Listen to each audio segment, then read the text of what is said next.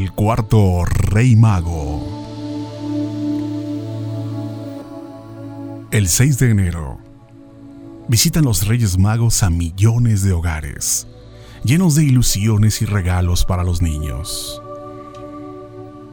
Pero existe la leyenda de Artaban, el cuarto rey mago, que se perdió en camino al nacimiento del Mesías.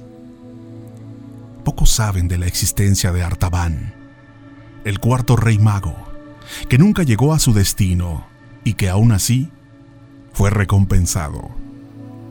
Era un hombre de larga barba, ojos nobles y profundos, que residía, se dice, en el año 4 antes de Cristo, en el monte Ushita. Un día cualquiera, llegaron hasta su cueva emisarios de Melchor, Gaspar y Baltasar le advirtieron del descubrimiento de una estrella que anunciaba el nacimiento del ansiado Mesías. Y así lo citaron en la ciudad de Borsippa. Contento a más no poder, antes de partir, Artaban elegía cuidadosamente las ofrendas. Como regalo, pensaba ofrecerle al niño Jesús un cofre lleno de perlas preciosas que depositaría a los pies del Mesías, un diamante de Meroe que repele los golpes del hierro y neutraliza los venenos, un jaspe de Chipre que estimula el don de la oratoria y un rubí de las Sirtes cuyo fulgor disipa las tinieblas del espíritu. Así, Artaban cabalgó rumbo a aquel niño sin descanso. Y fue que a las afueras de Borsipa se tropezó con un hombre agonizante y desnudo. Un comerciante que narró cómo le, había sido desvalijado todo su patrimonio por unos ladrones y después golpeado sin piedad. Artaban lavó con vino sus heridas y entablilló sus huesos quebrados. Cuando el viajero le confesó que los ladrones lo habían despojado de todos sus caudales, Artaban sintió gran piedad por él y entonces le regaló el diamante de Meroe, ese que reservaba para el niño. Después, Artaban llegó a Barcipa un posadero le, entró, le entregó un mensaje de Melchor, Gaspar y Baltasar, donde le indicaron que lo esperaron en vano.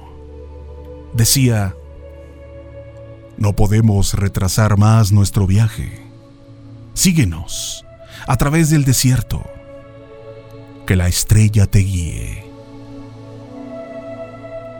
Él continuó su peregrinar entre gente necesitada, con alegría y diligencia iba dejándoles una perla cada uno, y por eso fue retrasando su llegada y vaciando su cofre.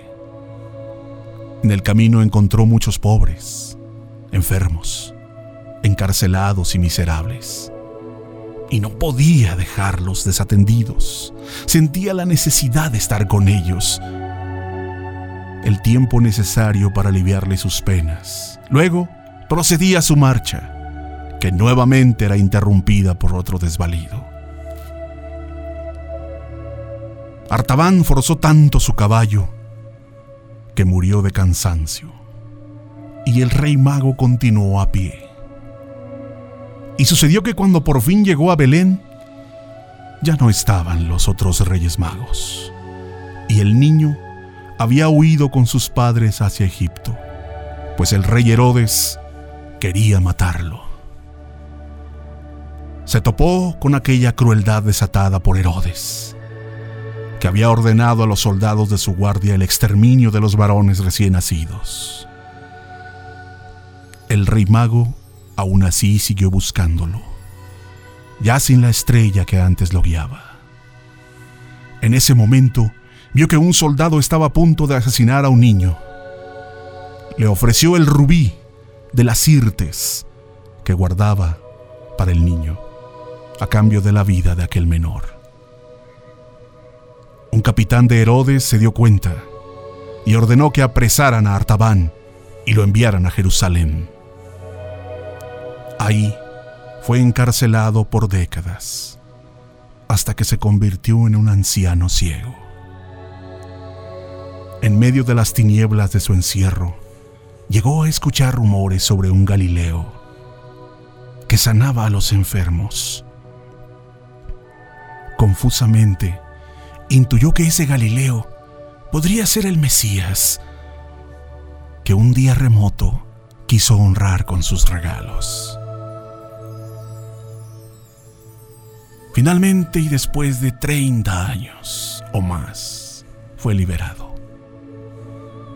Artaban se tambaleaba por las calles con los ojos quemados de sol. Un grupo de gentes se dirigían al Gólgota entre gritos e insultos para presenciar la crucifixión de un profeta que según ellos había osado blasfemar contra Dios. El veredicto del Sanedrín fue la muerte. Artaban se dejaba arrastrar por la multitud, pero se detuvo a recuperar el resuello en una plaza y escuchó cómo estaban subastando como esclava a una muchacha de cabellos de fuego. Hondamente conmovido, Artaban escarbó entre sus andrajos y rescató el jaspe de Chipre que había logrado conservar durante tantos años de cautiverio. Con él compró la libertad de la muchacha. Ella besó sus arrugas y sus ojos.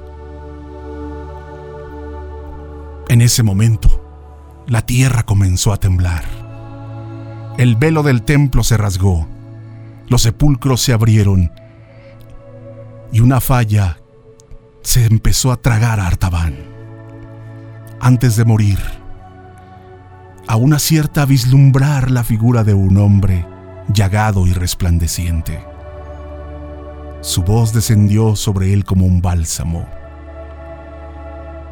Artaban, tuve hambre y me diste de comer.